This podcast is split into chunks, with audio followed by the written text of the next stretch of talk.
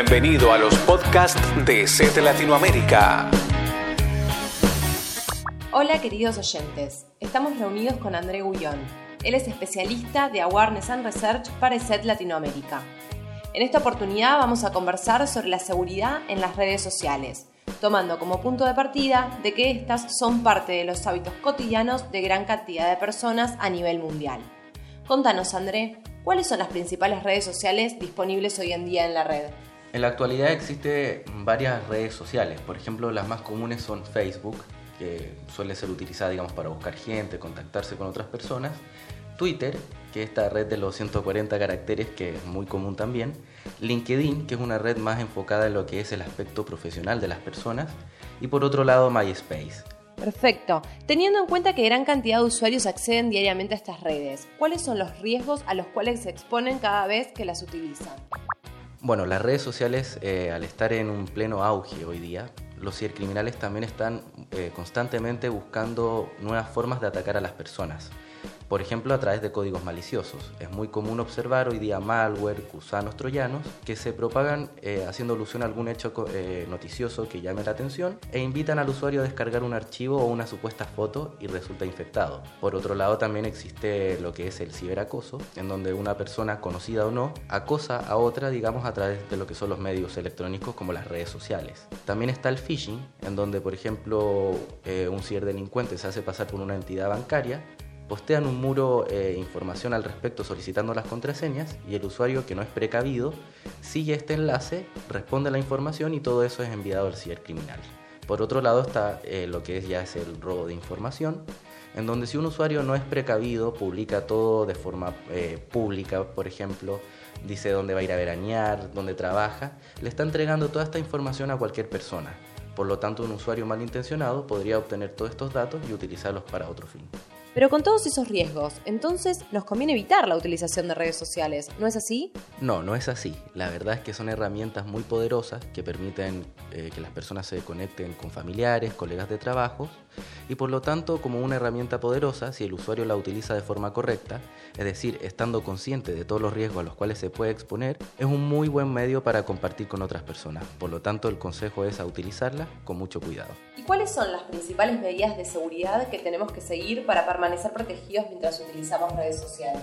Existen una serie de medidas que ayudan a las personas que puedan utilizar las redes sociales de forma más segura, como podría ser en un principio, por ejemplo, utilizar un antivirus como Ethernet 32. Esta solución de seguridad permite detectar códigos maliciosos, malware, que se propaguen por todo lo que son las redes sociales. En segundo lugar, es muy importante también configurar la privacidad de las redes sociales. ¿Y a qué se refiere eso?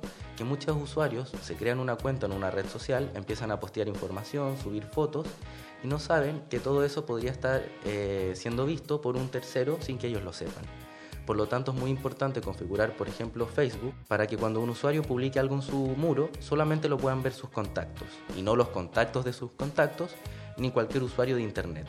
Por lo tanto, aquí el consejo sería que al publicar información, sobre todo si es información más confidencial, solo hacerlo para los contactos del usuario. También es súper importante lo que son las fotografías que son tomadas hoy día con los smartphones, que suelen incluir eh, información, por ejemplo, del lugar en donde fue tomada. Y es muy importante que el usuario cuando suba todo este tipo de fotografías se fije en no incluir esta información que podría identificar, digamos, dónde fue tomada la fotografía. Y eso obviamente podría ser información peligrosa para cierto tipo de personas. Es decir, cuando yo subo una foto a redes sociales, puede figurar el lugar en donde estoy y en donde fue sacada esa fotografía y puede mostrarse a distintos usuarios. Claro, efectivamente en Facebook se puede, digamos, no solo etiquetar a la persona, sino que agregar el lugar en donde fue tomada. Y es muy importante, digamos, eh, medir las consecuencias de publicar una información como esa. Lo mismo con las aplicaciones que hay en Facebook. Generalmente se le pide autorización al usuario para instalarlas y esa autorización muchas veces incluye que la aplicación puede ver todo lo que está en el perfil, la lista de amigos, de familiares. O sea, es importante que si el usuario nota alguna cláusula que pueda ser sospechosa, no instale esa aplicación, es decir, que no llegue y haga clic en aceptar así como así. Otro aspecto muy importante para poder protegerse en las redes sociales y en general en el uso de Internet es el hecho de utilizar contraseñas fuertes. ¿Qué significa una contraseña fuerte? Que debe ser al menos de 8 caracteres. Es decir, cualquier contraseña de una longitud menor es peligrosa en el sentido de que un ciberdelincuente o un atacante podría obtenerla a través de lo que es una herramienta de fuerza bruta, es decir, hasta adivinar esa contraseña. Por lo tanto, el primer consejo es una longitud mínima de 8 caracteres que sean alfanuméricos, es decir, que incluyan números, símbolos, letras, de forma de hacerla más compleja y que por otro lado no incluya información fácil de adivinar como podría ser eh, tu número de identificación personal, tu dirección de la casa, tu número de teléfono. Es decir, que sea información difícil de adivinar. Ahora, un usuario podría preguntar, bueno, ¿cómo recordar esto? Puede ser, por ejemplo, una anécdota, algo que le haya pasado, que lo escriba, digamos, de forma de contraseña. Y si no, también se, existen lo que son los software para gestionar contraseñas, y al respecto es muy importante mencionar que se puede tener una contraseña larga, alfanumérica, pero si el usuario la anota en un documento de Word o la escribe, digamos, en un papel, deja de ser segura. Es decir, hay que ver el tema de las contraseñas como la llave de la puerta de tu casa. Asimismo, también es súper importante implementar contraseñas distintas para cada red social. ¿Por qué? Porque tener una sola contraseña para todas las redes sociales equivaldría a que un usuario tenga una llave para abrir la bodega, su oficina y la casa. Obviamente que si le llegan a robar esa llave va a poder acceder a todos esos lugares. Lo mismo ocurre con las redes sociales y con los servicios en línea de Internet. Por eso es que es importante implementar una contraseña distinta para cada servicio.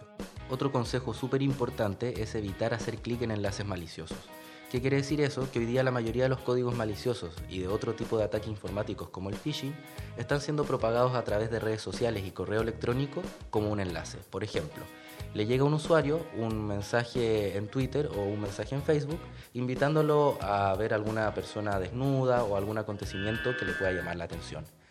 Parte de este mensaje incluye un enlace para visitar y poder descargar el supuesto video o documento. Cuando el usuario hace clic en eso, lo que está haciendo es ingresar a un sitio malicioso que puede descargar algún código malicioso o robarle la información si la ingresa. Por lo tanto, el consejo es evitar ingresar a través de enlaces a cualquier tipo de sitio y si se requiere hacer alguna transferencia bancaria o visitar algún sitio noticioso, hacerlo directamente ingresando en el navegador la dirección. Y un último consejo para estar protegidos en las redes sociales es no hablar ni contactarse con personas desconocidas. A mí mis padres me decían, yo me imagino que a ti también, de no hablar con cualquier persona desconocida en la calle porque podía tener, digamos, alguna intencionalidad distinta, digamos que no sea buena.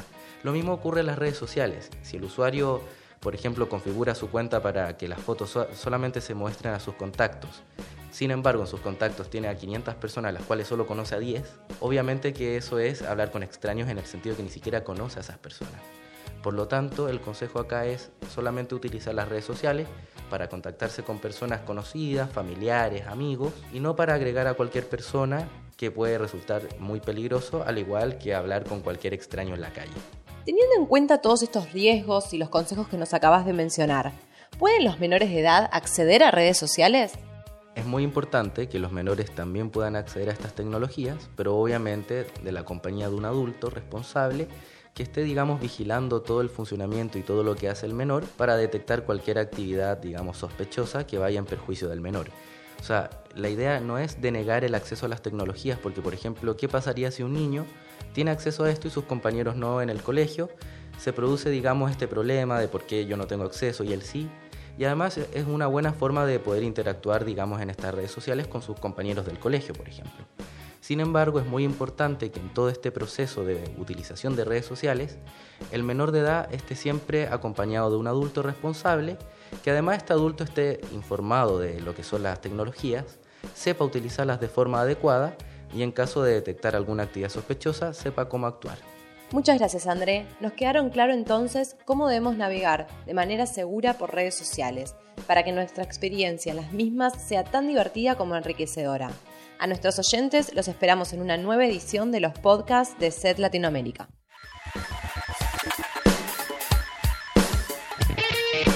¿Tienes ganas de escuchar más podcasts de seguridad? Visita el Centro de Amenazas de SED Latinoamérica en www.eset-delmediolacom barra podcast.